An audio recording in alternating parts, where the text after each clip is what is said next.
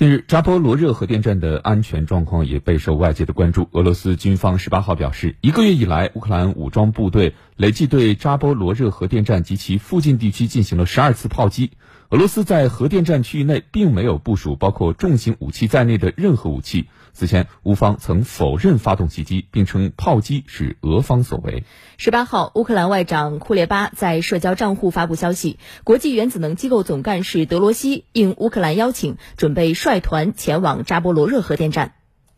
俄罗斯防辐射、防化学武器、防生物武器部队司令基里洛夫十八号表示，自七月十八号以来。乌克兰武装部队累计对扎波罗热核电站及其附近地区进行了十二次炮击。俄方判断，乌克兰方面计划在联合国秘书长古特雷斯访问乌克兰期间，在扎波罗热核电站进行挑衅，使核电站反应堆进入异常运行状态，并借机指责俄方蓄意制造核电站灾难。基里洛夫表示，俄方准备向国际原子能机构提供证据。显示核电站区域内并没有部署包括重型武器在内的任何武器。基里洛夫称，美国正在封锁关于炮击和核电站情况的客观数据，鼓动乌克兰方面冒险行事。基里洛夫强调，如果与乌克兰炮击核电站有关的负面局势继续发展，俄方将会研究五号和六号机组冷封存的问题，届时将导致扎波罗热核电站的运行中断。